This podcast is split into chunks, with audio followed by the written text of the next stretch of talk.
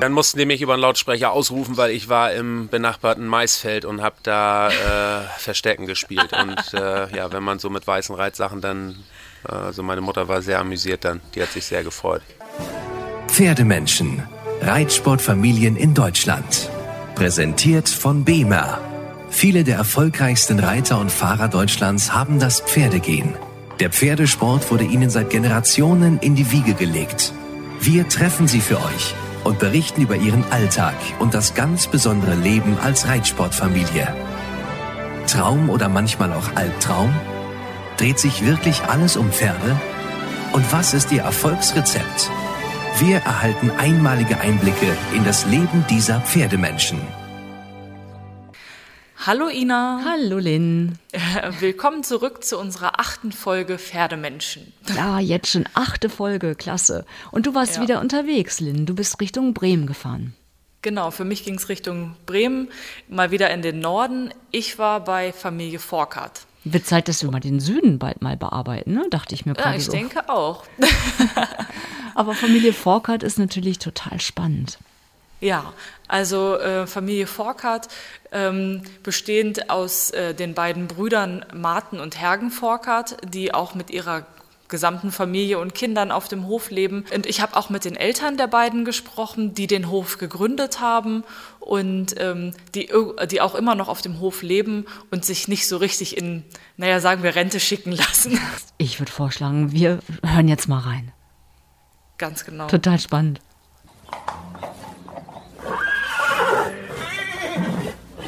Hallo Hergen Forkert, vielen Dank, dass ich heute hier sein darf. Gut, fangen wir gleich mal an. Vielleicht beschreiben Sie einmal kurz Ihre Familie und den Betrieb. Äh, begonnen haben wir mit 30 Pferden. Heute haben wir knapp, wenn ich alle Pferde zusammenzähle mit Fohlen und so, haben wir über 50 äh, Pferde hier. Wir züchten Pferde, wir bilden Pferde aus, äh, wir stellen sie auf Turnieren vor und äh, teils werden sie auch veräußert. Nebenher haben wir dann äh, ein zweites Standbein, das ist unser Pensionsbetrieb. Und äh, das dritte ist, dass wir eben auch Lehrbetrieb äh, sind. Das heißt, wir bilden Lehrlinge im Bereich Zucht und Haltung, Service und Schwerpunkt Reiten aus. Ähm, wie gesagt, aufgebaut wurde das von meinen Eltern. Ähm, die haben es gegründet und äh, seit einigen Jahren führen es äh, mein Bruder Martin äh, und meine Wenigkeit zusammen. Ähm, Nebenbei haben wir noch äh, etwas Landwirtschaft. Wir betreiben hier ca. 35, Land, äh, 35 Hektar äh, Land, ähm, machen Heu und Stroh selbst und ähm, Wer hat hier welchen Aufgabenbereich? Wie würden Sie das? Also äh, ja, der genaue Aufgabenbereich ist halt so, dass Martin und ich äh, überwiegend reiten und uns äh, um die Pferde kümmern. Mein Vater äh, mit äh, knapp 80 kümmert sich um die Stuten und um die Weidehaltung. Und äh, meine Schwägerin Inga kümmert sich so ein bisschen um die Nachwuchsreiterei hier und auch um die Betreuung der Zuchtstuten. Und meine Frau Esther, die war letztendlich ja auch immer im Sport mit aktiv, hatte ja letztes Jahr äh, leider äh, ein nicht so schönes Ereignis, hatte einen schweren Reitunfall, war dadurch eben halt auch so ein bisschen ähm, gehandicapt, ähm, ist jetzt aber wieder gut genesen und äh, reitet zu Hause auch schon wieder. Und wenn sie wieder fit ist, dann denke ich, wird sie auch wieder äh, uns damit unterstützen. Und ähm, Sie kennen es ja nicht anders. Sie sind ja so aufgewachsen. Ähm, wie würden Sie Ihre Kindheit beschreiben? War das immer, also Sie sind wahrscheinlich immer im Stall gewesen, oder? Ja, also ähm, ich hatte, oder kann ich glaube ich auch im Namen meiner beiden Brüder äh, sagen, ähm, wir sind ja zu, zu, zu dritt. Ähm, das wissen vielleicht viele nicht. Wir hatten eine sehr schöne Kindheit. Also unsere Eltern haben sich wirklich äh, sehr viel Zeit, trotz der äh, anstrengenden Arbeit hier im Pferdebetrieb, doch sehr viel Zeit genommen. Ich habe das früher immer ähm, als kleiner Junge äh, beobachtet, wenn hier in Bremen oder wo auch immer ein größeres Reitturnier war, wo mein Vater dann auch mal hingefahren ist und geritten ist und wenn dann da die ganzen äh, großen Reiter auch waren, so das hat mich immer fasziniert, dass die so toll reiten konnten und äh, ja und ich habe klein angefangen mit Ponys. Das Wissen Sie noch, wann das ungefähr gewesen ist, wann Sie das erste Mal mein erstes Turnier habe ich 1980 in Ritterhude geritten. Äh, ähm, das Pony hieß Morchen. Das war Reiterwettbewerb und dann hatten wir noch ein G-Pony, das äh, habe ich schon E-Springen da geritten. Aber das war nicht mit den heutigen Turnieren oder Jugendprüfungen zu vergleichen. Da, da gab da ritten viele noch Reiterwettbewerb ohne Sattel, weil viele gar keinen Sattel hatten oder weil die Ponys auch so äh, ja, proportionell gar nicht so äh, gebaut waren, dass für die einen Sattel gab. Äh, und und äh, das war alles viel lockerer und ich will auch sagen, fast etwas schöner sogar. Also, ja. Ja, und wie sind Sie dann, also wie ging dann die sportliche Karriere für Sie weiter? Also es kam nach dem ersten Pony. Ja, dann äh, weiß ich noch, äh, dass äh, wir ein befreundetes Ehepaar hatten. Die hatten zur Silberhochzeit mal einen Fohlen geschenkt bekommen. Das war dann mein erstes Jugendpferd. Das war eine Fuchsstute und äh, die war sehr temperamentvoll. Das war Genova und ähm, da habe ich dann meine ersten A-Springen mitgeritten und äh, L-Springen und M-Springen nachher noch geritten, sogar S. Und äh, die habe ich glaube, sogar dreimal deutsche Jugendmeisterschaften geritten. Ja, so ging die Karriere dann so ein bisschen weiter. Und dann äh, merkte ich schon so ein bisschen, dass ich das beruflich mal weitermachen möchte. Dann habe ich meine Ausbildung gemacht. Ähm, ich habe zu Hause hier einen Lehrvertrag gehabt, weil mein Vater eben Lehrmeister war. Und wir haben dann aber die Lehre so ein bisschen gesplittet. Mhm. Ähm, ich konnte dann mal ein Jahr äh, zu Paul Schockemöhle. Ähm, von da aus konnte ich dann nochmal in einen anderen Betrieb zu Carsten Huck ja. nach, nach Holstein. Das war auch sehr interessant. Und zu guter Letzt bin ich dann nochmal zu Klaus Martin Rath äh, in Dressurstall gegangen. Mhm. Dann bin ich äh, von da aus nach Hause gekommen, habe mich im Grunde genommen auf unserer eigenen Anlage schon so ein bisschen selbstständig gemacht. Habe dann auch nochmal an deutschen Meisterschaften äh, für junge Reiter und so teilgenommen. Für den vorderen Platz hat es bei mir leider nie ganz gereicht, weil vielleicht das Material auch nicht, nicht nicht gut genug war. Wir haben ja auch Pferde geritten, die andere vielleicht nicht so gerne reiten wollten oder äh, wir haben auch ja früher angefangen mit den Pferden, die woanders nicht so gut äh, ging und so sind wir ja gestartet. So, und dann wurde das irgendwie auch immer ein bisschen professioneller. Dann äh, habe ich auch viele äh, neue Leute kennengelernt, die mich auch dann ein bisschen so unterstützt haben. Und dann wurden die Pferde auch besser. Dann, äh, ja, weiß ich noch so, dann habe ich auch nochmal in, in Hamburg mein erstes Derby mal geritten und äh, wenig später habe ich dann auch die ersten S-Springen gewonnen. Dann habe ich goldenes Reitabzeichen erhalten. So. Aber es hat mir dann irgendwo auch Spaß gemacht, aber trotzdem wollte ich auch irgendwo Ausbilder werden. Und dann habe ich äh, 2002 habe ich meine Pferdewirtschaftsmeisterprüfung abgelegt. Dann äh, ging es eigentlich stetig muss ich sagen, bergauf. Ja, das wurde dann so, dass ich auch international immer mehr reiten durfte auch. So, ja, und dann hatte ich mein bestes Pferd in der Zeit bekommen, das war Elton John. Mhm. Und ähm, ja, da ist, glaube ich, dann eine richtige Partnerschaft entstanden, so dass ich auch im Grunde genommen eigentlich auf allen Turnieren, bis auf Aachen.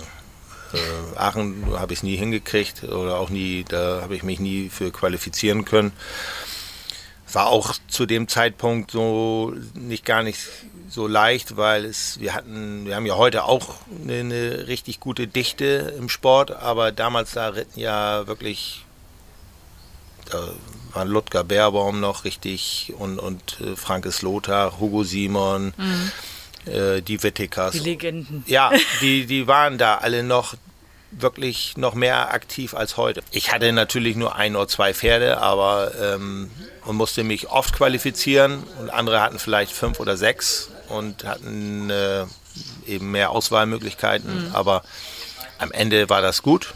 Es hat auch viel Spaß gemacht. Ähm, heute ist das für mich nicht mehr so entscheidend. Heute zählen für mich andere Dinge.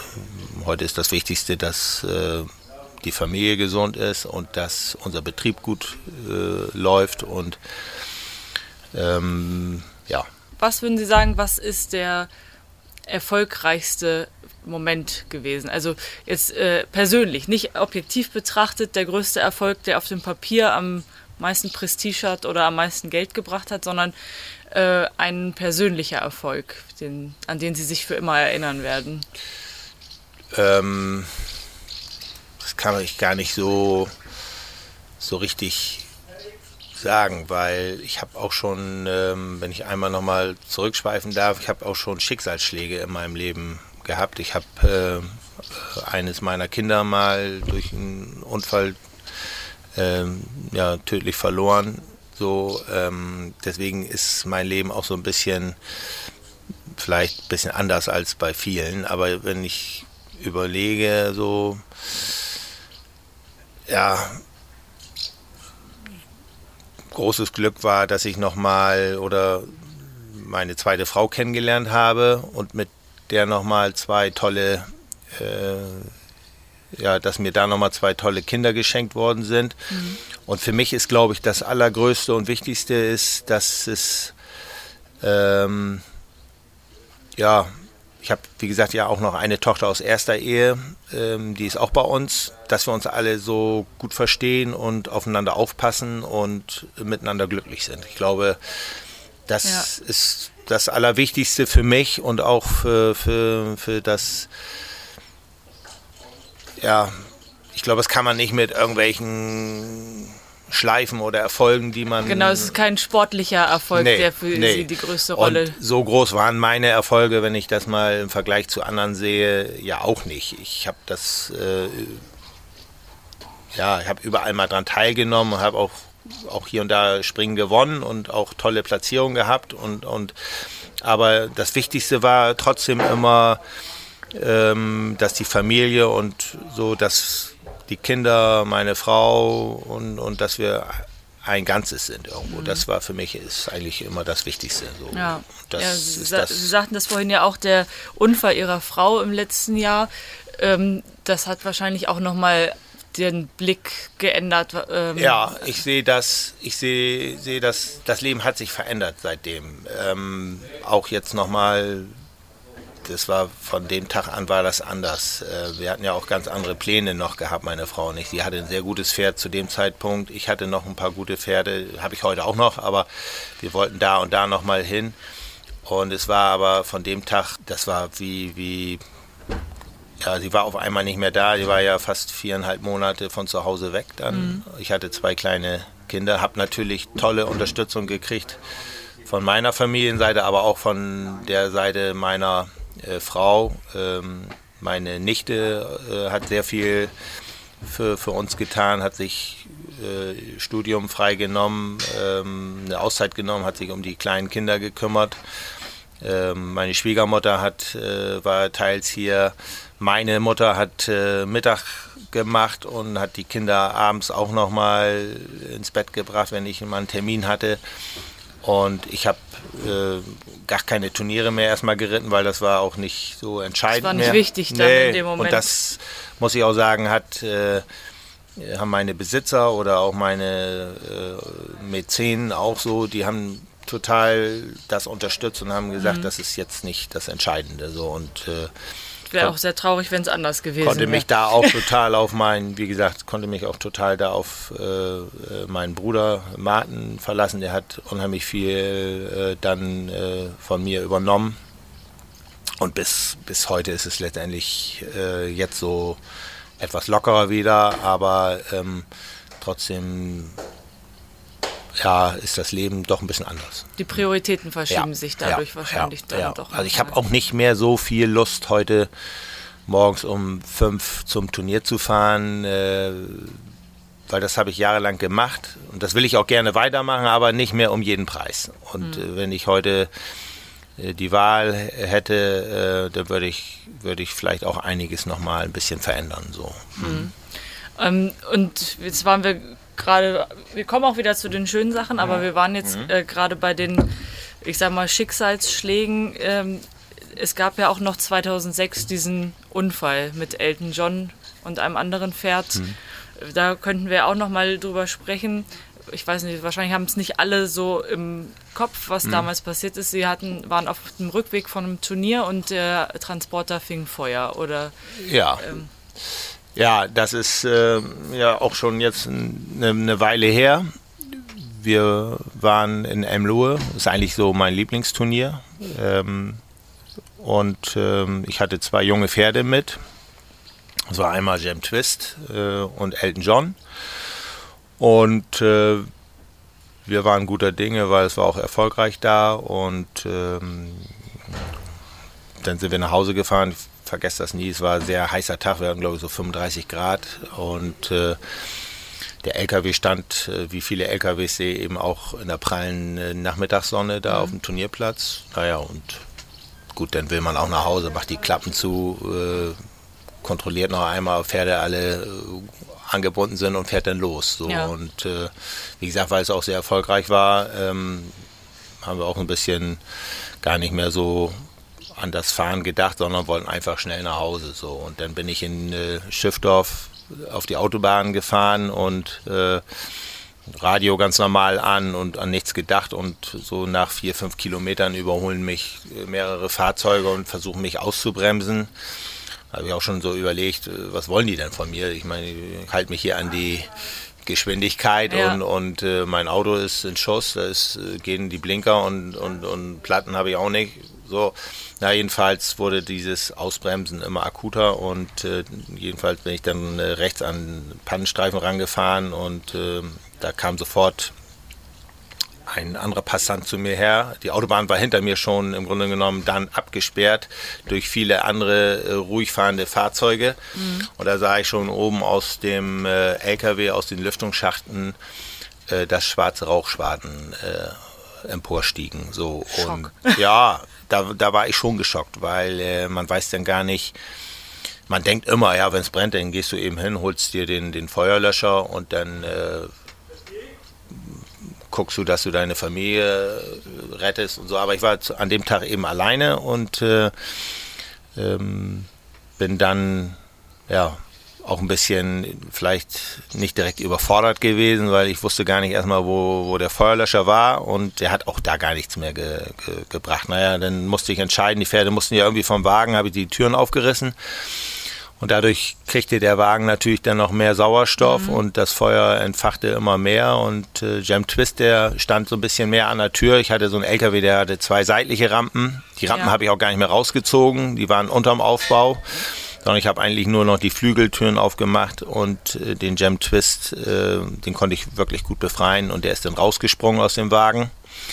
Und Elton, der stand im hinteren Bereich und an den kam ich im Grunde genommen gar nicht mehr richtig ran, weil das Vorderpferd im Grunde genommen komplett in den Flammen stand. Also sprich Hals und äh, Kopf. Ähm, und der war so stark fixiert, dass ich im Grunde genommen gar nicht mehr richtig rankam. Und dann habe ich ihn aber am Schweif äh, irgendwie gepackt und habe ihn einfach Richtung äh, Rampe sozusagen rausgezogen. Man entwickelt dann ja auch irgendwo wirklich viel Kräfte, die man vielleicht Mhm, durch sonst gar Adrenalin genau und so, ne? und habe ihn einfach mit den äh, ja ja mit den Hinterbeinen im Grunde genommen aus dem LKW rausgezogen, so dass er vorne noch im LKW stand und die Hinterbeine aber im Grunde genommen auf dem Asphalt schon waren. Ja. So. Und dadurch hat er selbst auch gemerkt, so komme ich ja hier gar nicht raus. Ich muss selbst, so und hat er sich nachher losgerissen und äh, hat sich befreit und das war auch noch gerade äh, in letzter in Minute. letzter Minute, weil Ja. danach war das Auto eigentlich nicht mehr als Fahrzeug zu erkennen.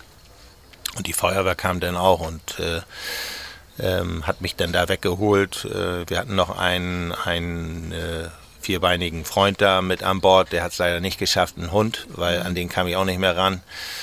Und ähm, ja, danach war es natürlich so, dass äh, dann ähm, Bekannter von uns auf der Autobahn war, hat dann beide Pferde noch eingesammelt und hat die gleich in die Klinik gefahren. Da hätte ja auch im Anschluss auf der Autobahn noch der, der, also eine Folgekatastrophe passieren ja, aber können, das ich muss ich mal. ganz ehrlich sagen, ähm, die Passanten oder die anderen äh, Leute waren auch keine Gaffer, sondern die haben sofort hinter mir dicht gemacht. Also, Mhm. äh, dass keiner mehr vorbeifahren konnte und äh, ähm, ja, wenig später war dann Feuerwehr, Polizei da und dann hat das ja auch alles äh, ein glückliches Ende nachher bekommen, ne? Ja. ja, gefunden.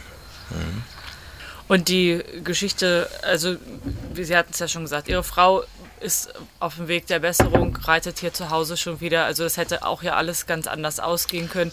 Und auch die Geschichte mit den Pferden hat sich ja dann letztlich doch zum Guten gewandt. Also Ja. Elton John ist ja danach zu einem ihrer Top-Pferde geworden eigentlich. Ja, oder? das ist eigentlich heute nach wie vor noch mein Top-Pferd, äh, wenn man mal die Erfolge sieht und, und wo ich mit dem überall war und was für Platzierungen der äh, oder mit, mit welchen Platzierungen ich mit ihm zusammen erreicht habe oder so. Äh, so ein Pferd habe ich nie wieder gekriegt.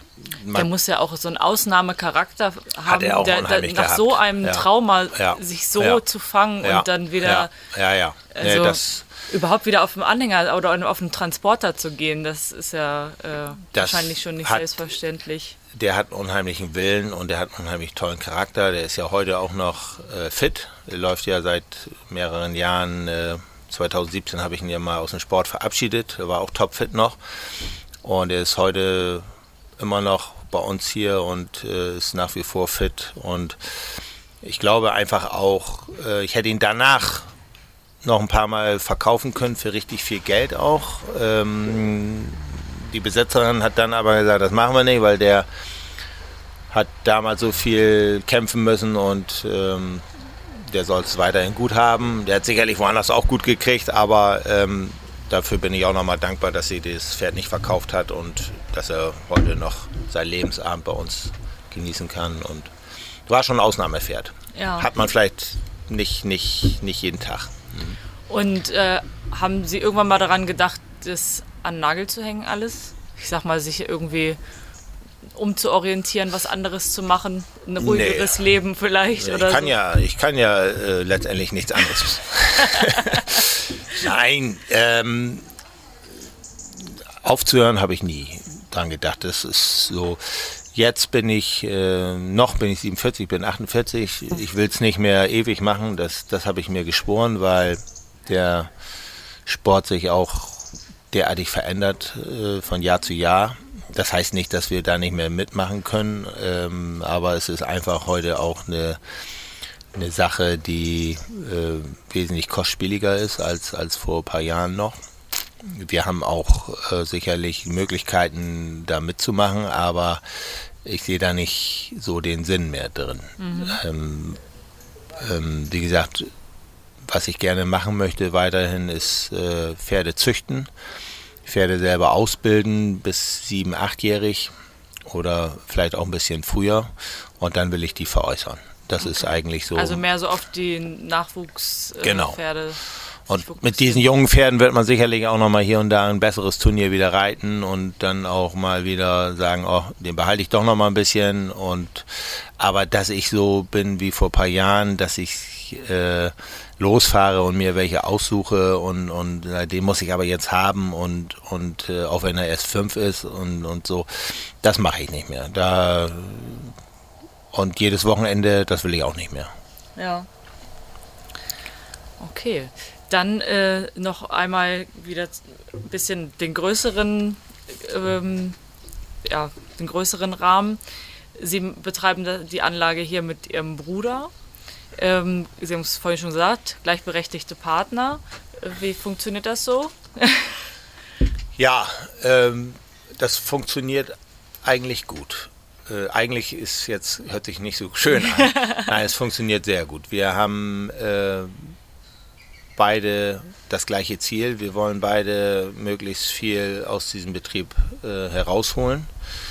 Ähm, wir wollen beide auch äh, für die Sache arbeiten und wir sind auch beide so äh, erzogen, dass wenn wir merken, dass es mal mit dem großen Sprung nicht klappt, dass wir dann einfach auch ruhig bleiben und äh, das aussitzen und auch abwarten können.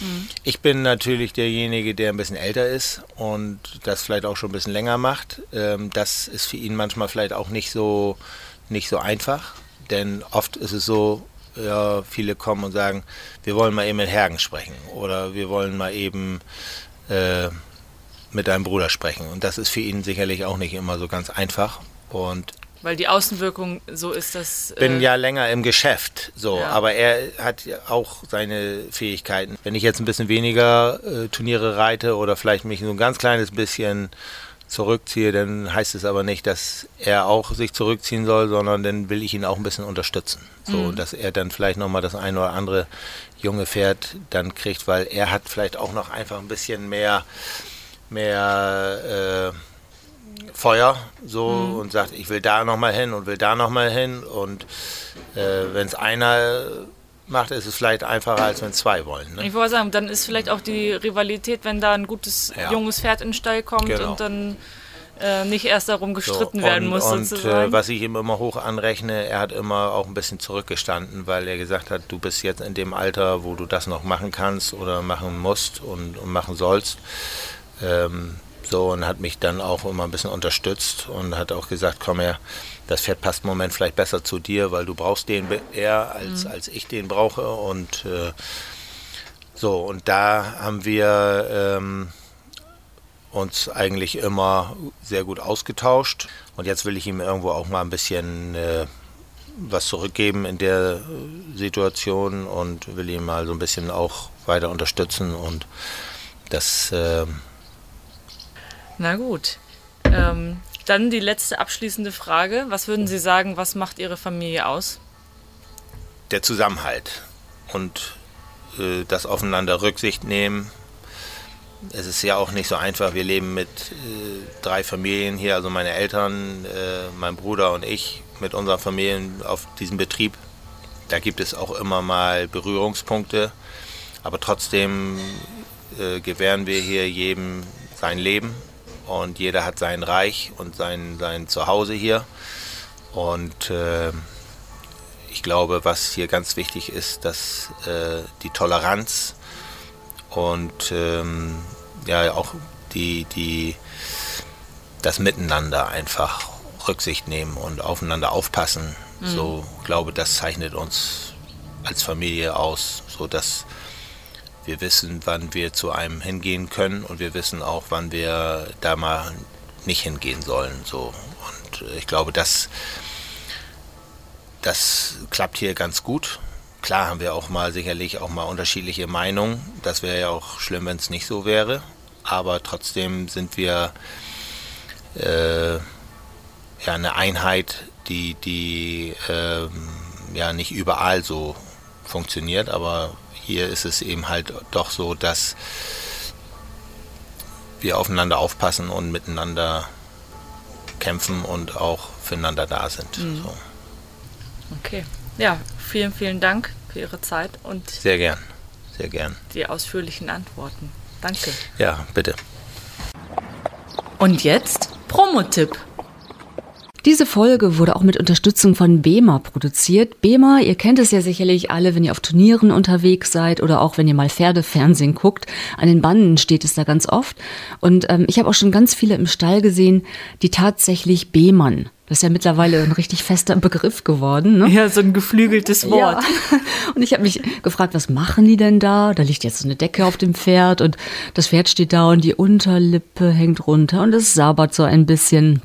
Aber ich glaube, dafür ist es natürlich auch da, denn diese Bema-Decken und auch die Gamaschen sorgen für eine Verbesserung der Mikrozirkulation in den Gefäßen und sie fördern die Regeneration und auch die Entspannung und sie erhöhen auch dadurch die Leistungsfähigkeit des Pferdes und es dient auch der Prävention zur Infektabwehr und unterstützt das Immunsystem. Also das kann richtig was. Ja, ich habe das selbst mal erlebt. Wir hatten äh, vom Reitsportmagazin einen Stand bei den Löwen Classics und nebendran war direkt ein BEMA-Stand. Und da hatten die zusätzlich zu diesem Horse-Set auch die Humanprodukte. Ah. Es gibt ja auch für Menschen ähm, so eine Matte und die äh, Reiter kamen dann in den Pausen zwischen den Prüfungen und haben sich auf diese Matte gelegt, um sich nochmal ein bisschen ja, zu regenerieren, vorzubereiten und äh, ja, das ist auch ganz spannend. Also es ist ein anderes Produkt, also man darf sich nicht einfach auf die Pferdedecke drauflegen und hat dann den Effekt. Das sind unterschiedliche Intensitäten. Ähm, aber ja, also die Reiter scheinen das nicht nur für ihre Pferde zu schätzen, sondern auch für sich selber ganz gerne zu nutzen. Ja, das stimmt. Ich habe es von vielen auch gehört, dass die das Humanprodukt im Bett zum Beispiel liegen haben. Ne? Also Ja, total genau. chillig. Aber dieses Bema Horset, das besteht ja aus einer Decke und zwei Gamaschen, die man entweder vorne oder auch hinten oder auch gern diagonal anbringen kann. Es gibt drei Programme mit unterschiedlichen Zeitstufen und eben auch diesen unterschiedlichen Intensitäten. Und ich habe das tatsächlich mal erlebt bei einem Pferd. Das war eine ältere Stute, die ist ihr Leben lang auch im Hochleistungssport gelaufen und ähm, die war so ein bisschen abgemagert und ja, einfach ein bisschen ja schlaff. Und die hat sich dadurch richtig gut erholt. Die war maximal entspannt, ja, stand auf der Stallgasse und man merkte richtig, wie sie es genossen hatte. Und oh, ich dachte auch, das will ich auch.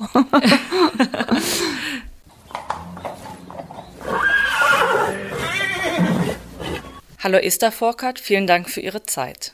Also Sie können ja mal ein bisschen erzählen, was haben Sie vorher gemacht, wie haben Sie, ähm, wie sind Sie zum Reiten gekommen und wie sind Sie dann Teil dieser Familie geworden? Ja. Also ähm, genau, ich habe das Reiten gelernt ähm, auf Shetland-Ponys. Also wir haben halt äh, eine, meine Mutter hatte eine, eine Shetland-Pony-Zucht. Ja, also die, ähm, damit bin ich halt auch groß geworden mit den, mit den Ponys. Das war natürlich auch für Kinder ein, ein Traum. Ja. Ähm, und ein Shetland Pony hat natürlich einen Wahnsinnscharakter äh, und eigenen Willen. Also wenn man ähm, schafft, sich auf den ähm, durchzusetzen, dann hat man es, äh, glaube ich, später mit, mit den klassischen Reitpferden ähm, wesentlich einfacher. Das war halt mein großes Glück, dass ich, ähm, dass mir das so ein bisschen so früh ähm, an die Seite gelegt wurde. Ja. Und ähm, genau, wir hatten dann ähm, auch ganz tolle deutsche Reitponys, hatten wir auch aus eigener Zucht. Und ähm, mit denen bin ich dann ja recht früh ähm, auch ähm, sportlich unterwegs gewesen. Bin dann wirklich von Materialprüfung mit den mit meinen zwei Ponys ähm, bin ich bis ähm, Bundeskader Vielseitigkeit ähm, gekommen. Genau. Genau. Also die wären, glaube ich, mit mir durchs Feuer gesprungen. Die haben alles für mich gemacht. Und also ja, die Frage, ob Sie schon wussten, worauf Sie sich einlassen, das, die kann ich mir dann wahrscheinlich sparen, weil Sie, wenn Sie so aufgewachsen sind, dann wussten Sie auch, was Sie hier in dieser, als Teil dieser Familie wahrscheinlich erwartet. Ja, absolut. Ja. Also da, ähm, genau. Also, Ja. Und äh, wie würden Sie so die Familie Forkert beschreiben? Ja, es ist auch ähm, eine großartige Großfamilie, also wo wirklich auch alle, alle zusammenhalten und ähm, ähm, ja, jeder für jeden irgendwie da ist. Also das habe ich jetzt natürlich auch nochmal ganz besonders ähm, ähm, spüren dürfen, jetzt nach meinem, nach meinem Unfall im letzten Jahr.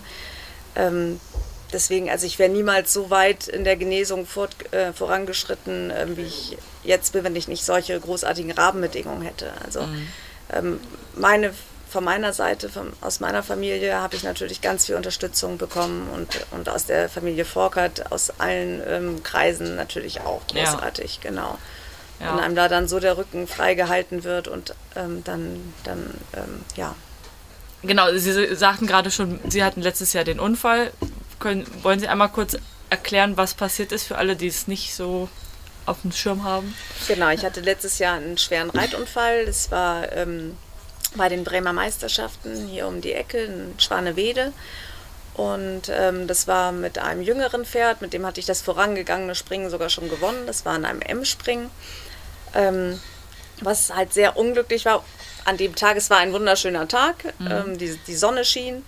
Ähm, und es war halt in einer zweifachen Kombination, ähm, wo man normalerweise zwei Galoppsprünge zu machen hat. Ähm, dadurch, dass die Sonne sehr, sehr tief stand, ähm, hat der Sprung einen Schatten nach vorne geworfen. Und die Kombination war sehr, wie eine zweifache Kombination eh immer so ein bisschen, ist immer ein bisschen enger gebaut. Und ähm, durch den Schatten ähm, hat das Pferd den, das Hindernis nicht richtig taxieren können. Ja. Hat dann, ist dann einfach abgesprungen, als es, wo es den, den Schatten Also nicht vermutet über das hat. Hindernis, sondern eher Genau, über den Schatten. Dann, genau. Ja. Und ist dann halt schon nach einem Galoppsprung abgesprungen und hat den Sprung dann zwischen die Beine bekommen. Ja. Und dadurch sind wir gestürzt. Ähm, was am Ende wahrscheinlich gar nicht so dramatisch gewesen wäre. Wir wären wahrscheinlich beide aufgestanden, hätten uns einmal geschüttelt. Ähm, Ja.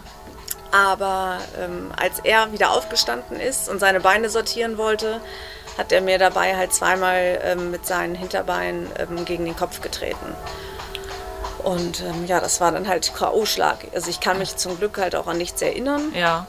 Ähm, und es war, das muss man wirklich ein ganz, ganz großes Lob aussprechen an den Veranstalter. Es war erstklassige ähm, Erstversorgung dort gebet, geboten. Ähm, es war sofort ähm, ja, jemand bei mir, der, der Erste Hilfe geleistet hat. Ja. Ähm, auch dann ähm, kam unwahrscheinlich schnell der Hubschrauber, ähm, er hat mich dann ins nahegelegene Krankenhaus geflogen. Ähm, genau, also es war halt ja ein Schicksalsschlag, ähm, dem man hätte nicht aus dem Weg gehen können. Also wahrscheinlich hätte ich auch über einen, über einen Lego-Klotz stolpern können und mir den Kopf am Kamin aufschlagen können. Ja. Ähm, ich war jetzt wahrscheinlich an dem Tag einfach dafür bestimmt, da Ja, eigentlich keine Situation, die, wo man sagt, da deutete schon alles darauf hin, dass das in so einer Katastrophe endet, ne? Genau. Eigentlich. Eigentlich überhaupt nicht. Also Ja. wie oft hat man im Leben, wo man sagt, boah, da habe ich aber noch mal Glück gehabt. Ja. So und ähm, so eine Situation, ja, da Ja. Und ähm, dann ja, waren sie im Krankenhaus und äh, mussten wahrscheinlich wahnsinnig viele Therapien und Reha und um alles wieder. Genau, äh, ich ähm, war dann hier in Bremen ähm, auf der Intensivstation, lag dann eine Woche im Koma, im künstlichen Koma. Ähm, ich kann mich, wie gesagt, auch an gar nichts erinnern. Ähm, also der Unfall ist passiert am 25. August und ich bin dann von Bremen ähm, ins, ähm, ins BG-Klinikum nach Hamburg-Boberg äh, gekommen, nach zwei Wochen, glaube ich, oder drei Wochen. Ähm, und ähm, ja, also wie gesagt, die Erinnerung an einen Unfall oder überhaupt an die Zeit, ähm, die tritt erst Anfang Oktober wieder. Also Okay. Anfang Oktober ist Also mein, mein Gehirn erst wieder scharf Wochen gestellt. später, ja, Genau, ja. genau. Also die ganze Zeit zwischen 25. August und ich sag mal 5. Oktober, ähm, da ist Tabula Rasa. Da Mhm. ist, kann ich mich an nichts erinnern. Ja. Und was hat sich seither getan? Also Sie sind ja offensichtlich wieder recht fit. Ja, ja zum Glück. Also, ähm, und ähm, wie ist die Situation jetzt heute? Also heute, ähm, ja, bin in, in, in ähm, therapeutischer Behandlung. Also ich mache, ähm, ich war jetzt kurz ähm, bevor es mit Corona losging, war ich in ähm, Neurops äh, neuropsychologischer Behandlung, ähm, um halt überhaupt das, das Hirn auch wieder zu trainieren, das Aufmerksamkeit, ähm, sowas alles. Das ist halt, ähm, ja, Gedächtnistraining, all sowas. Ja. Und ähm, jetzt habe ich ähm, dann, ähm, ja, um überhaupt auch wieder Ausdauertraining und sowas zu machen. Es ist wirklich, man kann sich das so vorstellen, ähm, nach ja, einem schweren Schädel-Hirntrauma, wie ich es jetzt hatte, und eine Woche Koma, ähm, es ist wirklich alles komplett runtergefahren. Also es ist wie ein Computer, den man ausgeschaltet hat und den man wieder neu, neu startet. Und ähm, der zum Glück, also Dinge, die ich schon mal beherrscht habe, die, die muss man halt nur wieder ein bisschen auffrischen. Okay. Und, und, aber auch das muss, ähm, muss man halt wieder machen. Also es Ja. war wirklich zu Anfang das Gefühl, wenn ich äh, irgendwas gemacht habe, ähm, war das erstmal fast verkehrt herum. Also das ähm, habe ich Dinge, die ich vorher mit rechts gemacht habe, sage ich jetzt nur mal übertrieben. Ähm, die habe ich dann eher mit links angefasst. Also Okay. ganz, also war echt alles so ein bisschen Die fehlgekoppelt. Verknüpfungen waren noch nicht wieder Genau, so richtig hergestellt genau. dann wahrscheinlich. Ne? Genau. Und Das hat sich aber zu meinem großen Glück halt alles wieder in die ähm, so, so eingerenkt, dass es halt wieder ähm, dahin hingehört, wo es halt hingehört. ja. Und Sie reiten wieder. Genau, ich reite wieder, genau. Ich äh, versuche immer ähm, meine zwei Pferde ähm, zu, zu reiten, wenn halt Ruhe im Stall ist, keine Nebengeräusche sind, keine großen äußeren Einflüsse sind. Ähm, das Ganze in Ruhe zu machen, dann kann ich mich nur darauf konzentrieren und das klappt auch äh, wunderbar. Ich bin jetzt auch zu Hause schon Parcours wieder gesprungen. Das klappt auch alles super. Dann das eine Pferd, der achtjährigen äh, Hannoveraner Stanford, den hat mein Mann jetzt in den turniermäßigen äh, Beritt bekommen. Ja. Der, ähm, Genau, und das andere Pferd, was ich ähm, reite, das ist der Champagner, ist ein Chaco Blue Nachkomme. Und den ähm, hat mein Schwager Martin im Beritt und Okay. stellt ihn auf Turnieren großartig vor, genau. Und das Pferd, mit dem Sie den Unfall hatten, ist das auch noch hier? Ähm, das Pferd, das war ein Verkaufspferd Ja. und ähm, der ist inzwischen, ist der auch verkauft. Okay. Ich wollte, es wäre sonst die Frage, wie Ihr Verhältnis jetzt zu diesem Ja, Pferd also äh, den habe ich äh, nach dem Unfall natürlich auch noch gesehen. Der war halt auch nicht sofort verkauft. Also da war der halt auch erst noch bei uns im Stall und das ist, also das war auch ein Pferd, was mir sehr am Herzen ähm, lag und es ist ein ganz, ganz sympathisches Pferd gewesen Ja. und ähm, für mich war es da auch besonders wichtig, dass der auch in ganz gute Hände kommt, weil für den war das ja genauso ein Schockerlebnis wie für mich und ähm, Es war ja auch nicht absichtlich äh, irgendwie von ihm Überhaupt aus nicht. böser überhaupt nicht. Bösartigkeit Also das, oder ähm, irgendwas. das ist wirklich ein Pferd, was überhaupt keinen bösen Charakter hat, weil Mhm. der wirklich super gutmütig ist. Was ähm, hat der Unfall in der Familie und dem Betrieb für eine Veränderung gebracht? also ich persönlich gehe natürlich, muss über alles, was ich tue, muss ich extrem nachdenken, mir viele Gedanken machen. Ähm, alles, was, ähm, ja, also zu reiten, mit den Kindern umzugehen, das ist halt, ähm, das habe ich schon so oft in meinem Leben gemacht, das ist ähm, automatisiert, das, das klappt auch. Also das ist für mich das, auch meine Kinder sind das Allerwichtigste für mich. Ja. Ähm, das, die stehen an allererster Stelle. Und klar reite ich auch gerne und ich möchte auch nicht ausschließen, dass ich auch mal wieder Turnier reite. Ähm, aber ähm, das Wichtigste sind halt meine Kinder, dass ich für die da bin. Die ähm, stehen erstmal an erster Stelle. Und, ähm, aber ich kann mir es schon gut vorstellen, also wenn ich jetzt zurück überlege oder zurückblicke, ähm, wie schnell es vorangeht in meiner Genesung. Also ich sag mal, Weihnachten habe ich gedacht, naja, im, im halben Jahr, das ist, da geht es dir doch blendend. Da konnte mein, das, mein Hirn das noch gar nicht begreifen, dass, dass es noch ein verdammt langer Weg ist, bis Ja. man wirklich wieder bei 100 Prozent ist. Ja. Also das war, zu Anfang konnte ich das überhaupt nicht verstehen, dass man mir nicht sagen konnte, wann ich wieder ganz gesund bin. Also da, ähm, das muss man mir auch sagen können. Aber Mhm. Ja. Das ist halt nicht ein, nicht ein Beinbruch oder ein Armbruch, wo man sagen kann, so nach acht Wochen, da Ist der kannst du, Knochen ne, wieder zusammengewachsen? Da, genau, Ja. genau. Da, Kommt der Gips ab und dann ist wieder alles gut. genau, Ne? ja. Ja. Und ähm, was glauben Sie, wie die Kinder werden die hier in die Fußstapfen äh, ihres Vaters und von ihnen treten? Oder Ja, also Unsere, Be- unsere beiden Jungs, man hört sie hier im Hintergrund? genau, unsere beiden Jungs, also der, der Kleine, der hat, der hat schon ein bisschen Lust auch mal mitzureiten, der sitzt auch mal gerne mit vorne drauf. Ähm, der Große, der, ähm, der hat so ein bisschen mehr das Herz ähm, am, am rechten oder linken Fuß. Der, ist, der ähm, spielt sehr gerne Fußball. Aber auch der, sag ich mal, da ist es mir halt wichtig, also sie müssen nicht reiten, aber ähm, sie dürfen halt keine Angst davor haben. Eine, Ja. eine große Portion Respekt, das habe ich immer versucht, jedem zu vermitteln. Ähm, man darf halt nur mit, mit dem Umgang mit dem Pferd halt keine Angst haben. Und, ähm, Das ähm, schaffe ich, glaube ich, oder haben wir, glaube ich, geschafft, auch unseren, unseren Kindern ein bisschen mit auf den Weg zu geben. Und die ähm, fahren auch gerne mit uns zu den Turnieren und ähm, da treffen sie natürlich auch äh, andere Kinder Ja. und können dort toll spielen und ähm, sie sollten nachher beherrschen können, wie man ein Pferd, ich sag mal, im Schritt, Trab, Galopp reitet und wieder anhält. Also das, das dürfen Sattelfest müssen sie ne, schon ein bisschen sein. sattelfest sollten sie sein, Ja. aber ähm, nur so viel, wie sie Lust haben. Also da ist überhaupt kein, kein Druck ähm, dahinter. Und, da, so, und wenn sie vielleicht irgendwann ähm, das für sich äh, entdecken, dass es doch toll ist, dann werden wir es hundertprozentig auch fördern und unterstützen. Aber wir sagen jetzt nicht, boah, jetzt du musst jetzt hier, aber komm, jetzt sieh zu, dass du eine Reithose anhast und jetzt Mhm. heute musst du reiten. Das, ähm, so sehen wir das nicht. Okay, super, vielen Dank. Dann sind wir schon fertig. Super.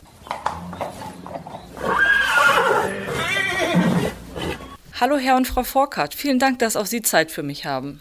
Ähm, gut, fangen wir doch gleich mal an. Ähm, wann und wie haben Sie den Betrieb gegründet? Wie ist es dazu gekommen? Wir waren seit 1967 sind wir hier in Oberneuland und äh, haben damals geheiratet hier in der Kirche. Mit Reitern natürlich auch, ne? Mit Kutsche noch. mit Kutsche, mit allem, wie das früher so war. Und dann haben Sie dieses Land Und dann äh, haben- oder haben hier Nee, dann sind wir nach Oberneuland gezogen damals, haben sie gleich geheiratet und sind da auf dem Hof auf der Heide hieß das. Ja. Da war ein Hof, das ist inzwischen aber auch alles abgerissen. Da haben wir äh, 15 Jahre gewohnt. Ne? War ich Angestellter, Da war mein Mann angestellt. Reitlehrer.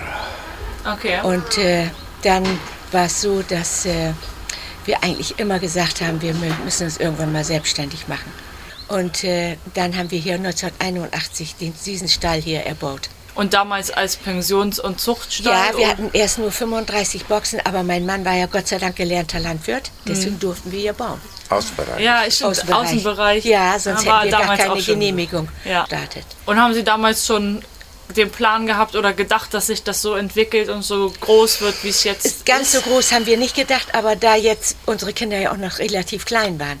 Und unser erster Sohn ist, hat Medizin studiert, ist also Facharzt für innere Medizin Und geworden. da haben Sie schon gedacht, das der wird nichts mit Dress, der... Ja, aber der hat immer mitgearbeitet hier. Ja. Der hat auch der kann alles. Mauern, Scheune bauen, alles Mögliche hat der mitgemacht. Alle haben mit angepackt.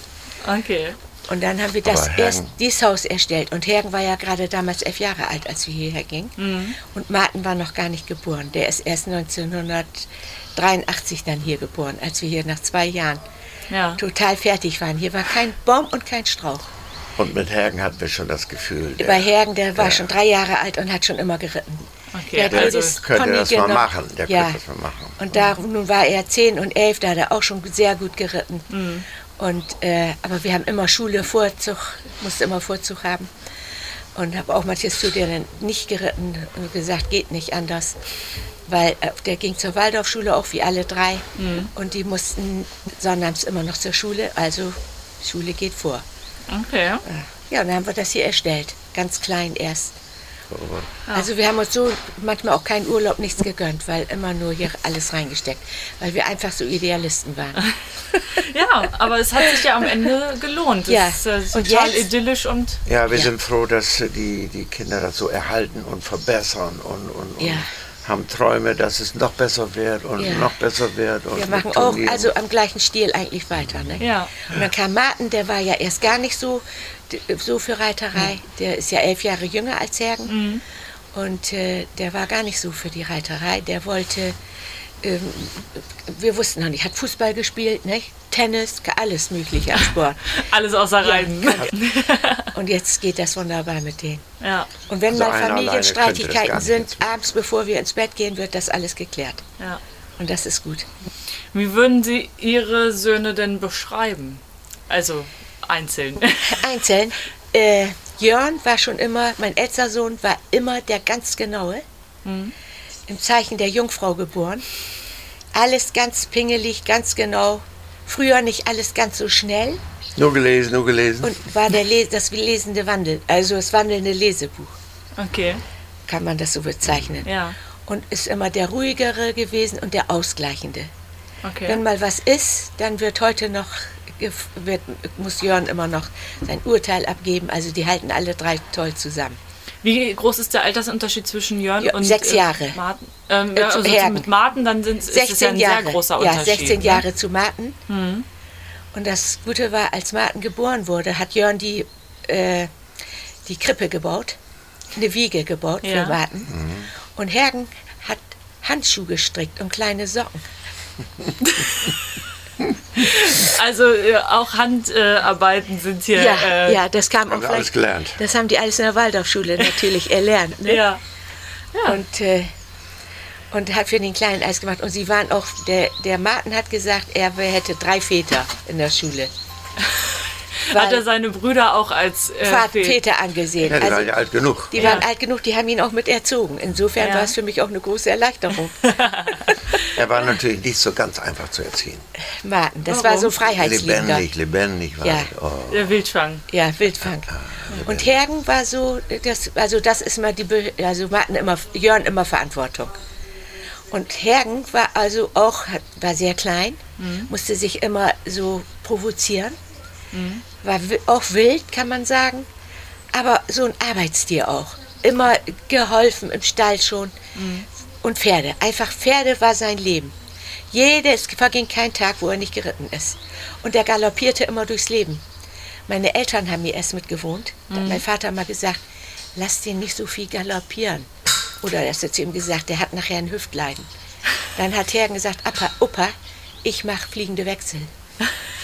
Und gibt es Gemeinsamkeiten, was Ihre Söhne alle miteinander verbindet vielleicht? Also die Liebe zur Familie und auch zu uns Eltern. Immer wieder stellen wir das fest. Auch zu den Eltern, ja. Ja, und dann ist es so, dass äh, sie selber auch unheimlich zusammenhalten und eben Pferde. Mein ältester Sohn reitet ja auch noch so hobbymäßig ein bisschen. Und ist immer begleitet seine Töchter, was wir auch schön finden.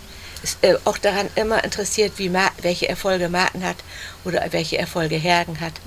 Wenn Herge, Hergen auf dem Derby ist, dann sind sie auch immer mit dabei.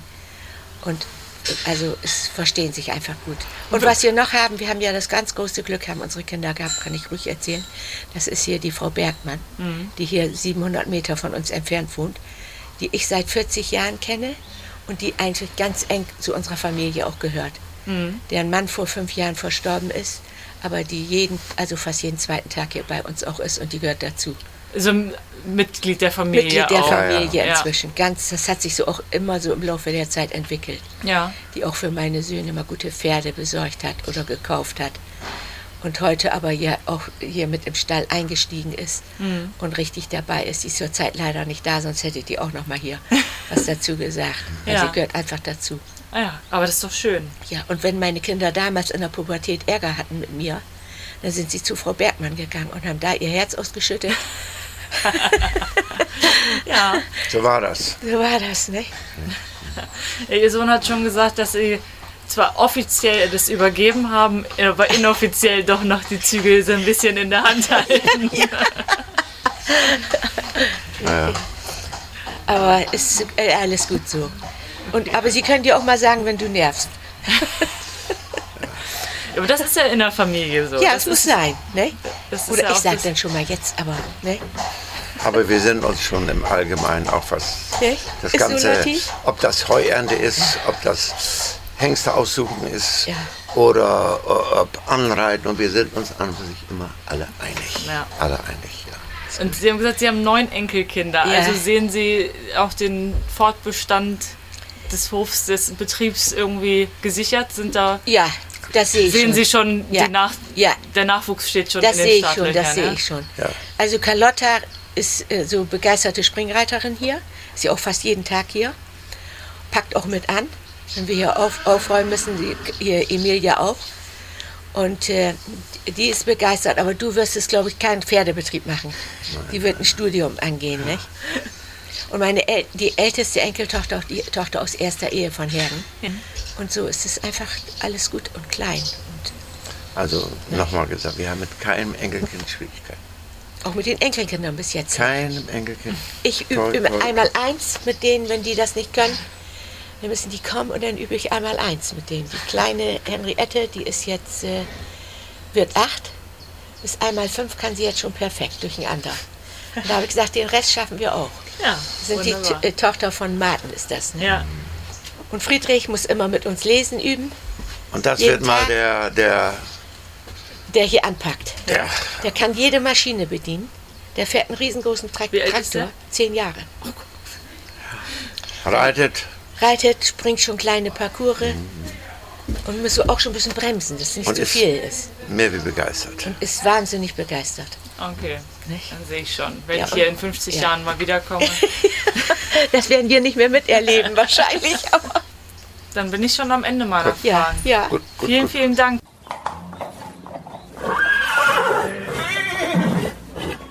Zu guter Letzt, hallo Martin Forkert. Sie sind der jüngste von drei Söhnen, mit Abstand auch der jüngste. Wie ist es für Sie gewesen, in dieser Reiterfamilie aufzuwachsen? Ja, zunächst einmal äh, war das sehr, sehr schön. Ähm, ich bin so ein bisschen der Nachkömmling. Ähm, ja, meine Brüder waren letztendlich auch immer ein bisschen Vorbilder für mich. Ähm, Jörn war auch wie ein, wie ein Vaterersatz, wenn mein Vater viel zu arbeiten hatte, hat mich als äh, kleinen, kleinen Säugling, so, da habe ich Fotos gesehen, immer rumgetragen und äh, immer auf mich aufgepasst und Hergen, auch wenn er elf Jahre älter war, hat mit mir in der Sandkiste zusammen gespielt und ähm, ich habe ihn als kleiner Junge dann mit zu den Turnieren begleitet, wo er dann äh, geritten ist und äh, ja, haben mich eigentlich immer super versorgt und auf mich aufgepasst und äh, ja, mich auch irgendwie mit äh, durchgezogen. Okay. Ähm, zum Reiten sind Sie allerdings erst später gekommen als Ihre Brüder. Ja, bei mir war es so, dass ich irgendwie ist der Funke da erst gar nicht so übergesprungen. Ähm, ich hatte immer einen Pony, kann mich glaube ich erinnern, bestimmt auch mit fünf, vier, fünf Jahren immer mit auf Pferden gesessen. Da gab es auch äh, Fotos und dann hatte ich auch einen, Pony damals von Hergen, noch ein altes Lehrpony und ähm, das hat aber nie so richtig äh, Klick gemacht. Und äh, meine Eltern haben das eigentlich richtig gemacht, jetzt im Nachhinein. Die haben mir auch nie Druck gemacht. Mhm. Die haben mich äh, nie dazu irgendwie gezwungen. Das Einzige, was meine Eltern immer gesagt haben, ein bisschen reiten musst du so weit, dass du, sage ich mal, ähm, drauf sitzen kannst und lenken kannst und bremsen kannst und dass wir mal äh, ausreiten können und einfach Spaß haben können. So. Mhm. Also ich habe dann mit Fußball mal angefangen und äh, so was, was Jungs auch gerne machen. Hergen war natürlich immer auch so ein Vorbild. Der war natürlich ähm, perfekt. So, und ähm, der hat das schon so gemacht hier und dann habe ich mich gar nicht so in der Pflicht auch dazu gesehen und bin eigentlich dann auch mal, glaube ich, mit acht Jahren mal ein Turnier geritten. Dann weiß ich noch, hat meine Mutter mir eine schöne weiße Reithose angezogen und mein Vater hat mir die Krawatte gebunden und dann, dann sollte das richtig losgehen, sind wir hier auf die Nachbarschaft nach Lilienthal zum Turnier gefahren und ähm, ja, meine Eltern haben natürlich nicht damit gerechnet, dass ich ganz schnell Freunde gefunden habe und dann dann mussten die mich über den Lautsprecher ausrufen, weil ich war im benachbarten Maisfeld und habe da äh, Verstecken gespielt. Und äh, ja, wenn man so mit weißen Reitsachen dann also meine Mutter war sehr amüsiert dann, die hat sich sehr gefreut. Ich habe dann trotzdem noch geritten und ähm, weiß gar nicht, wie es war, aber ja, habe äh, meinen Tag anders geplant äh, einfach.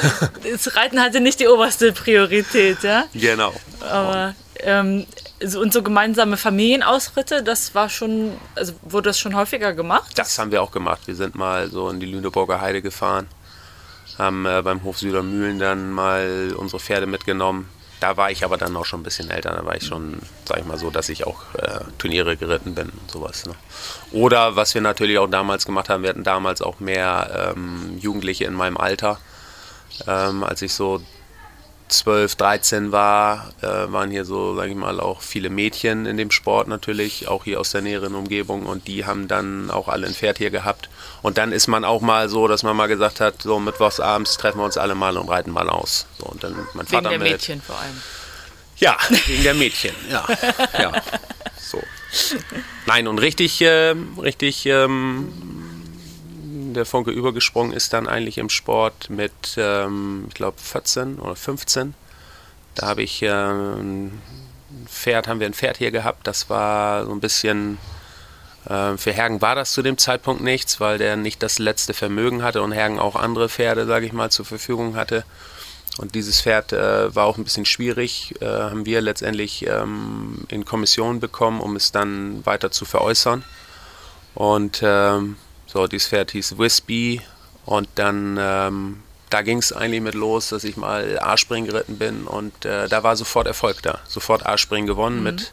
Wie alt sind Sie da ungefähr? Da war ich so 14. Mhm. Sofort A-Springen gewonnen und dann auch gleich äh, drei Wochen später irgendwo L-Springen und dann habe ich mich auch ähm, ja, dafür interessiert. So, und dann, das, wenn man also dann, also dieses Pferd hat so den Schalter. Ja, genau, genau. Das passte einfach so. Der hatte unheimliche Grundeinstellung, unheimliche Grundqualität. Vielleicht nicht das letzte Vermögen, aber der hat immer gekämpft. Und da hat man dann schon mal so ein L-Springen mit 5 Sekunden Vorsprung gewonnen. Und ähm, ja, dann merkte man auf einmal, Mensch, das macht ja richtig Spaß. Mhm. Weil überall, wo man erfolgreich ist, das macht dann Spaß. Mhm. So, und ähm, dann ging das eigentlich richtig los. So, dann war dieses Pferd aber wie gesagt, was ich eben schon erwähnt habe, vom Vermögen nicht, nicht jetzt vom Springvermögen nicht so weit ausgestattet, dass, dass man da auch MA und S mitreiten konnte. Und dann kam natürlich gleich äh, Hergen, der auch begeistert war, dass ich, sage ich mal, äh, mich jetzt da so für interessiere. Und habe ich von Hergen auch nochmal Pferde bekommen und ähm, so konnte dann auch, habe dann, glaube ich, mit 18 mein erstes S-Springen auch bestritten und mit 19 mein erstes S-Springen gewonnen. Und dann folgten äh, Landesmeisterschaften hier in, im Bremer Bereich. Und dann die Landesmeisterschaften durften wir damals noch reiten in äh, Hannover-Bremen. Da war ich auch mal Vierter. Und dadurch, dann, das ging ganz ruck, ruckzuck so innerhalb von, von zweieinhalb Jahren. Dann mhm. habe ich Preis der Besten geritten, deutsche Meisterschaften geritten. Da habe ich nie die, die, äh, die vorderen Platzierungen irgendwie er, errungen. Aber ich habe immer, äh, ja, da zählt ja auch noch ein bisschen der Gedanke, Mensch, das mal reiten und dabei sein. So. Das war auch trotzdem dann ein Erfolg. Mhm. Und wenn Sie sich jetzt mal so zurückerinnern an Ihre Karriere bisher, was würden Sie sagen, ist Ihr äh, persönlicher erfolgreichster Moment gewesen? Ja, das waren zu, zu einem, ähm, sage ich mal, diese S-Siege. Mhm. Weil das ein S-Springen, das zählt unheimlich für einen, für einen, für einen Reiter, finde ich. So, weil das ist heutzutage, hat sich das auch vielleicht alles ein bisschen, heute hat man viel, viel äh, schneller als junger äh, Mensch die Möglichkeit, ein S-Spring zu gewinnen, weil es ganz andere, der Sport hat sich da verändert. Es gibt äh, U25-Prüfungen oder viel mehr wird heutzutage für den, für den Nachwuchs gemacht. Children mhm. gibt es ähm, dann, ja, es gibt viel mehr S-Springen heutzutage. So damals war das so, wir mussten was ich eben schon angesprochen habe, mit, mit 19, 20 mussten wir auch gegen die Senioren schon voll antreten. Da gab es keine, keine Jugendprüfungen so ja. direkt. So. Also zum einen äh, diese S-Springen, die haben mich immer so motiviert oder allgemein. Und dann denke ich auch äh, Teilnahme und, und ja, Teilnehmer am Hamburger Derby, mhm. was eigentlich auch aus so einer Idee entstand, weil ich ein Pferd in Beritt bekommen habe. Das war damals der Hengst, Hannoveraner Hengst for Friendship. Den hatte ich äh, acht Wochen in Beritt und äh, die Besitzerin, Frau Führer, die sagte damals zu mir, Mensch, und der kann auch Derby gehen. Der kann auch Derby gehen. Der hat ganz viel Vermögen, der hat ein Herz wie ein Löwe, der kann, kann Derby gehen. Und mhm. dann haben wir, ähm, haben wir das einfach mal probiert hier zu Hause, weil wir da ein klein bisschen so ein Miniatur-Derby-Parcours äh, hier haben, auch mit Wall. Und das Pferd hat das echt toll gemacht. Und da haben wir der war konditionell, war das Pferd schon gut aufgestellt und ähm, da haben wir ein paar Eisspringen vorher geritten und dann sind wir nach Hamburg zum, zum Derby gefahren und haben da den schwersten Parcours der Welt. Ähm, ich habe sowas selber ja noch vorher noch nie geritten, aber wir sind äh, am Sonntag sind wir durchs äh, Ziel galoppiert. Das war schon so eine Sache, wo was unheimlich viel Spaß gemacht hat, was, was man fast sagen kann, dass äh, auch eine, eine kleine Sucht dazu entstanden ist irgendwo. dass Sie jetzt also wieder auf der Suche nach dem richtigen Derby-Pferd für die nächste, fürs nächste Jahr sind. Ja, ich habe dann äh, noch dreimal mit äh, zwei verschiedenen oder noch viermal Hamburger Derby geritten und äh, dann irgendwann war es dann aber auch so, dass man sagt, du, einfach nur um jetzt mitzumachen, ist das auch nicht so das motiviert auch nicht so richtig. Und äh, da ist es aber dann schon wichtig, dass sie, was Sie eben angesprochen haben, ähm, dann man muss da schon wirklich ein richtig passendes Pferd für haben, muss sich richtig gut darauf vorbereiten. Und für uns äh, nationale, regionale Reiter ist dieses, dieses Turnier, dieses Hamburger Derby auf jeden Fall natürlich auch eine Chance, ähm, auf so einem Platz mal zu reiten. Ja, und auch die Stimmung. Allgemein die diese, Sonntag, diese Stimmung äh, da, das ist, das ist einfach, äh, ja, kriegt man eine Gänsehaut. Ne? Und ähm, wenn Sie jetzt nochmal so also in die, Ihre Jugend zurückdenken, da waren wahrscheinlich, wurden Sie von der Familie auch trainiert, oder? War wahrscheinlich Ihr Vater und Ihr Bruder, der Sie, oder hatten Sie dann externe Trainer, die da... Also das ist... Ähm, damals immer schon so gewesen, das ist heute auch immer noch so, wenn ich jetzt äh, bei uns auf dem Platz reite, mein Vater äh, reitet ja auch noch äh, vier Pferde, sage ich mal, oder longiert mal ein Pferd nebenbei, der kriegt man immer Unterricht. Also es mhm. ist so und auch Hergen, Hergen und ich, wir sind ein unheimlich gutes Team. Wir arbeiten zusammen. Ähm, er sagt mir ganz viele Sachen. Ist äh, wahrscheinlich oft auch zu Schwierigkeiten kommt dann. Ne, genau, ne, aber so letztendlich, wenn man dann versteht als, äh, als Reiter, als Sportler, dass es darum geht, ähm, den Sport zu verbessern oder, oder sich selber zu verbessern, dann muss man sich das auch anhören. Mhm. Das machen ganz viele verkehrt, aber das habe ich, glaube ich, über die Jahre, habe ich das, glaube ich, äh, verstanden, dass, dass das nur miteinander geht. Es gab ja mit Sicherheit in Ihrer Karriere auch nicht nur den Weg nach oben, es gab bestimmt auch ein paar äh, nicht so gute Erfahrungen. Äh, würden Sie die mit uns teilen? Ja, die gibt's, äh, äh gab es nicht nur, die wird es auch immer wieder geben. Ähm, immer wenn man denkt, so jetzt habe ich es aber, dann ähm, holt einen das wieder ein. Dann ist das, kann das ganz schnell an einem Sonntagmittag oder auch schon manchmal an einem Samstagnachmittag, kann das auch schon wieder zu Ende sein. Und ich finde, da diese Balance zu halten, dass man irgendwie immer auf so einem Level ist. Ich habe nie, nie irgendwie jetzt, sag ich mal, die Erfolge, bis jetzt die Erfolge gehabt, die Hergen hat. Aber ich habe irgendwie immer ähm, gute Parcours geritten und ähm, vielleicht auch nicht, sage ich mal, so die Siegerpferde bis jetzt gehabt. Ausnahmslos damals mal diesen Wispy. Aber nie, sage ich mal, die, äh, die, die äh, schnellsten Pferde gehabt. Bin vielleicht dadurch auch nicht der schnellste Reiter und auch nicht, ähm, ja, wenn du nicht der schnellste Reiter bist, dann ist es auch schwierig, äh, ein Springen zu gewinnen. Ähm, aber ich habe immer das Glück gehabt, auch Dank an meine Familie und auch an äh, Frau Ulrike Bergmann, dass ich immer Pferde hatte oder in der letzten Zeit immer Pferde hatte, die, sage ich mal, einen großen Preis auf CSI 2 Sterne oder national auf 3 Sterne oder auch Emlohe national 4 Sterne, die diesen, diesen großen Preis springen können. So und ähm, ja, so richtig ähm, Niederschläge habe ich eigentlich gar nicht gehabt.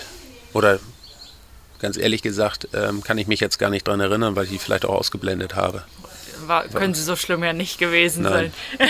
Da waren mal, ihre, da äh, waren mal, waren auch mal Stürze bei, dass ich mir mal das Schlüsselbein gebrochen habe, aber da war ich auch ein äh, Stehaufmännchen und habe ähm, nach vier Wochen nach der OP oder fünf Wochen nach dem Unfall dann das Hamburger Derby wieder geritten, was ich heute nie wieder machen würde, aber das damals war das so ein Ehrgeiz und da hat man das einfach mal gemacht. Ja, aber das ist vielleicht auch eine Art, äh, mit Rückschlägen umzugehen, die einfach nicht anzunehmen und äh, sie dann zu verdrängen. Und Ja. dann sind sie Ja. einfach nicht mehr Teil ja. äh, der Erinnerung. Genau. Ähm. also man muss diese, diese Rückschläge, die man hat, da darf man sich nicht dran kaputt machen. Die muss man immer wieder, immer wieder, äh, ja, verdrängen will ich nicht sagen. Man muss die schon aufarbeiten, aber dann muss man auch ganz schnell sehen, dass es wieder nach vorne geht. Und haben Sie also auch nie daran gedacht, aufzuhören oder einen anderen Weg einzuschlagen, eine andere Karriere zu Aufzuhören bin ich ja noch viel zu jung. Ich bin ja äh, 36. Nein, aber ich meine, Ähm, aufzuhören und was anderes zu machen. Nein, also eigentlich sozusagen. nicht. Eigentlich nicht. Eigentlich nicht, weil ähm, dann, das ist schon mein Ding. Ich habe ganz was anderes gelernt, habe ja keinen Bereiter gelernt, habe ähm, nach meinem Abitur Industriekaufmann gelernt und äh, das weiß ich noch genau wie heute. Da war ich dann im, das habe ich hier bei Coca-Cola gelernt in Bremen. Und ähm, da war ich fertig dann, habe mein Zeugnis bekommen und äh, dann bat mich der Abteilungsleiter um ein Gespräch dort und sagte, Mensch, wollen dich eigentlich gerne übernehmen. Wie, was stellst du dir vor? Könntest du dir vorstellen, nach Berlin zu gehen? Oder vielleicht wir können das auch organisieren, dass du ein Jahr in die USA gehen kannst, nach Atlanta. Und da habe ich gesagt, ich sag, äh, ich denke da mal einen Tag drüber nach. Aber da war eigentlich, im, ich wollte ihn nicht enttäuschen, aber da war eigentlich für mich sofort klar, nein, ab äh, nächste Woche ähm, gehe ich nach Hause und äh, steige mit in den Betrieb ein.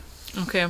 Also, also Sie haben da auch nie Angst gehabt, also weil Ihr Bruder ist ja schon viel früher mit eingestiegen und hatte sich ja hier schon, sage ich mal, etabliert und dann zusätzlich noch mit reinzukommen. Also Sie hatten nicht das Gefühl, dass da mh, Sie ihm was wegnehmen oder dass äh, da noch irgendwie. Sie haben schon Ihren Platz gesehen da, der, da- der war schon da. ja, irgendwie. sicherlich. Gut, das muss man sagen, das ist auch über Jahre gewachsen schon im Vorfeld, dass man einfach so mal die Idee hatte, Mensch, ähm, wenn es nach mir gegangen wäre, wäre ich vielleicht schon, hätte ich schon früher den, diesen Weg eingeschlagen, sag ich mal, dann hätte ich vielleicht auch die Möglichkeit gehabt, nochmal diesen elterlichen Betrieb auch äh, zu verlassen und nochmal woanders hinzugehen, was ich auch gerne gemacht hätte. Sag ich mal, vielleicht mal ein, äh, ein Jahr zu Paul Schockemühle oder äh, mal ins Ausland gehen und dort mal reiten, sag ich mal, Erfahrungen machen. Aber das, ähm, wenn man dann Abitur macht und dann eine Ausbildung macht und äh, so, das ist, die Zeit ist mir, will ich nicht sagen, ist mir nicht weggelaufen, aber dann war ich ruckzuck 21 und dann war der Betrieb auch so, dass ähm, ich hier auch gebraucht worden bin. Weil der Betrieb ist groß genug. Wir bewirtschaften noch, äh, also bewirtschaften insgesamt 38 Hektar Grünland und da ist die Ernte mit drin und Stroh. Das machen wir auch alles selber. Und das ist auch ja zeitintensiv und ja, aber es ist ja auch eine Sache, die auch Spaß macht. Und das ist auch, äh, was einem Spaß macht letztendlich, das äh, strengt einen auch nicht an. Auch wenn es dann äh, ja, ein 24-7-Job ist. Was würden Sie sagen, ähm, wer ist das pferdeverrückteste Mitglied Ihrer Familie? Wer hat das Pferdefieber? am meisten? Also ich glaube, mein Vater. Ich glaube, das ist definitiv mein Vater. Mhm. Und äh, ja, und danach kommen, glaube ich, wir alle. alle, die ganze Familie ist infiziert. Ähm, aber gut, wahrscheinlich bringt das das einfach mit sich, wenn man so aufwächst. Ähm, ich meine, selbst Sie haben ja noch den ältesten Bruder, der nicht im Betrieb hier aktiv ist, aber trotzdem regelmäßig hier ist und reitet und genau. also den, das Pferdefieber an sich auch nicht. Äh, ja, nie verlassen hat. Ja. Bei Jörn ist es so, der, der ist auch mal, ähm, dann ist er irgendwo auf einem Ärztekongress oder dann ist er äh, auch mal eine Woche im Urlaub oder was und dann kommt er aber nach drei Wochen hier wieder an und äh, hat Reitstiefel an und ähm, habt ihr noch einen für mich? sagt er dann. Ich sage ja, ich habe noch einen für dich. Und dann ja, setzt er sich eigentlich aufs Pferd und äh, das, ähm, das ist, ich glaube, Reiten ist wie Klavierspielen oder Fahrradfahren. Entweder man, man hat ein bisschen das Gefühl oder, oder diese, diesen Grundsitz, diese Grundeinstellung dazu und entweder kann man das, das kann man dann nie verlernen und er kann das einfach mhm. so. Aber ihn hat das nie so gepackt und äh, Hergen und ich sagen immer, das ist gut, dass er der Einzige der Familie ist, der auch was Vernünftiges, was Vernünftiges macht. Ne? Ja. Und äh, wie würden Sie das Verhältnis zu Ihren Brüdern so beschreiben? Sehr, sehr gut. Sehr gut. Also ich ähm, kann mit meinen Brüdern über alles sprechen. Ähm, vielleicht mit Hergen sogar, weil ich den täglich sehe, habe ich äh, vielleicht sogar ein bisschen das engere Verhältnis, ohne das jetzt irgendwie Jörn gegenüber, aber weil wir auf einer Partner sind, wir sind Nachbarn.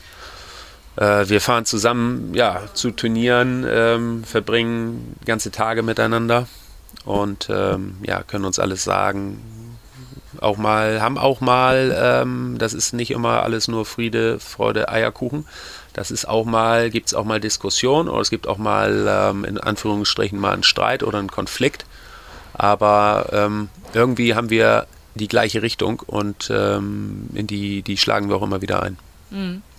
Und ähm, also so Rivalität, weil sie ja auch beide im Turniersport sind und ähm, Rivalität um Pferde, um, ähm, um Plätze äh, in der Platzierung oder so, gibt es sowas auch? Hat es, hat es eigentlich nie gegeben, muss ich ganz ehrlich sagen. Hat es bei uns nie gegeben, weil ähm, jeder hat seinen, seinen Part, den er einnimmt.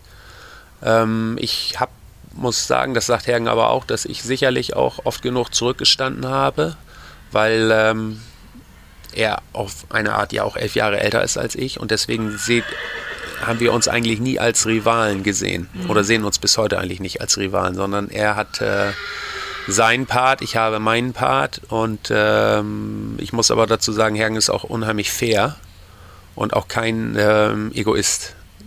Insofern, dass er, dass er sagen würde, oh, den reite ich jetzt aber, weil den kann ich viel besser reiten. Oder genauso könnte ich auch sagen, Mensch, ähm, jetzt bin ich mal dran oder was, du mhm. hast ja schon, du hast ja schon. So, das ist eigentlich, kommt es da nie zu einer Diskussion, dass wir uns da irgendwie, sage ich mal, aus dem Weg gehen müssen oder so, sondern das ist auch dieses, dieses Miteinander und ähm, ja, ein fairer Umgang miteinander. Mhm. Und wenn das jetzt mal im Springen ist, ähm, dann ist es eigentlich so, ja, der, der Bessere in dem Moment, der ist dann besser platziert oder gewinnt das Springen oder so. Das Aber das ist nicht so, dass wenn sie, wenn Hergen jetzt als erstes startet in der Prüfung und sie sehen sein Ergebnis und dass sie dann den Ehrgeiz haben, ja, doch, das auf jeden Fall. Na klar, auf jeden Fall. Das sehe ich aber ja bei, bei äh, das ist ja immer so, dass man das eigentlich äh, immer versucht. So, aber das ist dann, ja, wenn ich dann zu langsam war oder wenn ich dann einen Fehler hatte, dann kann Hergen ja nichts dafür. Nee, nee, das, das, das ist, ja so Nein, aber das, so dass man das auf jeden Ansporn. Fall, na, na klar, na klar, ja. dass man das doch versucht, ja. Und ähm, jetzt hatte ja Ihre Schwägerin letztes Jahr diesen schlimmen Unfall. Was würden Sie sagen, was hat das für Auswirkungen hier für den Betrieb und die Familie gehabt? Also abgesehen von den offensichtlichen. Ja, das. Äh, das war natürlich für uns alle äh, wirklich ein totaler Schock. Und ähm, man kann sich das gar nicht vorstellen, wenn, ähm, wenn man dann normalerweise denkt man so, jetzt ist sie gestürzt und ähm, gut, die ist in guten Händen, ist außer Lebensgefahr. Und ja, das, das, das kommt schon so. Und dann denkt man wirklich so 14 Tage, vielleicht drei Wochen Krankenhaus. Und aber wenn dann sage ich mal, das Zentrum, die Zentrale, also die, die, das, das Hören, äh, wie es jetzt war, traumatisiert ist, dann dauert das einfach unheimlich lange, lange. Und wenn man den Menschen dann von außen beobachtet, so wie Esther, wenn man sie kennt, von außen war da gar nichts zu sehen bei ihr. So, wir haben sie dann, ich habe sie auch im Krankenhaus mit besucht, aber äh, da fehlte irgendwas. So, das war wirklich, ähm, ja, war, war eine ganz komische Situation und hat Hergen natürlich auch in diesem Moment oder in, in vielen Wochen äh, wirklich äh, grübeln lassen, ob das auch alles wieder wird. Und äh, das hat sich natürlich auf die ganze Familie übertragen. Jetzt äh, wollen wir mal einmal ähm, aber tief durchatmen. Es ist ja alles gut gegangen und ähm, Esther hat sicherlich noch ähm, damit zu arbeiten und äh, ist da aber auch ganz tapfer und es wird auch wirklich von Woche zu Woche ja besser. Aber das war schon für uns so ein Erlebnis, was man sagt, so, hey, Moment mal, ähm, ein Pferd zu verkaufen oder ein, jetzt ein, ein, ein S zu gewinnen oder, oder allgemein erfolgreich zu sein auf dem Turnier, das ist nicht alles, sondern ähm, es ist einfach wichtig, gesund zu sein und auch Zeit mit seiner Familie zu verbringen. Mhm. Jetzt haben wir natürlich hier das Glück, dass wir alle zusammen wohnen, dass wir viel Zeit miteinander verbringen können. Ähm, auch wenn ich das so sehe, ähm, meine Kinder wachsen hier auf, die haben mich eigentlich den ganzen Tag und ich habe auch meine Kinder den ganzen Tag. Wenn andere ins Büro gehen oder gut, ich bin da normal auf dem Turnier, aber andere sind auf einer Geschäftsreise oder was und also das ist schon, schon schön. Und ähm, aber das zurückzukommen zu Esthers Unfall, das war schon ein Schock und ähm, das hat einem nochmal wieder gezeigt, was eigentlich im Leben zählt. Und ähm, was sind, also was, was meinen Sie, was macht die, Ihre Familie aus? Was macht uns aus? Ja. Ich denke, wir haben einen, einen äh, guten Ruf in der, in der Reitsportszene. Ähm, ich glaube, wir sind geradlinig. Das habe ich so von meinem Vater, auch Hergen, habe ich so mitbekommen oder, oder das ist mir so eigentlich in die Wiege gelegt worden, dass, dass Ehrlichkeit, äh, ehrlich wird am längsten. Ähm, ja, die, diese, die, ich glaube, wir sind auch dafür ähm, bekannt, dass wir fleißig sind, dass wir zielstrebig sind und ja, was uns besonders ausmacht, ist, glaube ich, dieser Zusammenhalt in der Familie. Dieses füreinander Dasein und ja auch füreinander kämpfen und mhm. ja. Alles klar. Vielen Dank, das war's schon. Danke sehr. Boah, Lynn, echt bewegend. Also ich glaube, da kann man nur von lernen, auch was die Lebenseinstellung betrifft, ähm, ja, Hut ab, hat mich richtig, richtig ergriffen, dieses Gespräch. Ja, ich ähm, war auch total berührt und es ist wirklich eine ganz tolle Familie und die sind so herzlich und offen und ähm, ja, haben ihre Freude irgendwie für sich behalten. Echt total toll. Ja, kann man echt sich eine Scheibe von abschneiden. Ja. Klasse. Ja, und in zwei Wochen, Ina, haben wir wieder eine kleine Überraschungsfolge. Genau. Also, wir verraten noch nicht zu viel, aber wir sind wieder da mit einer neuen Folge, mit einer Pferdefamilie, die auch ganz, ganz, ganz spannende Dinge zu erzählen hat und zu berichten hat. Und ich glaube, der eine oder andere von euch wird sie auch kennen. Ganz genau. Bis dahin. Folgt uns auf Instagram und abonniert unseren Kanal. Und ähm, wir freuen uns wie immer über Feedback und Anregungen von euch. Und bleibt gesund und eure Pferde auch. Genau. Bis dann. Tschüss. Tschüss. Pferdemenschen. Reitsportfamilien in Deutschland.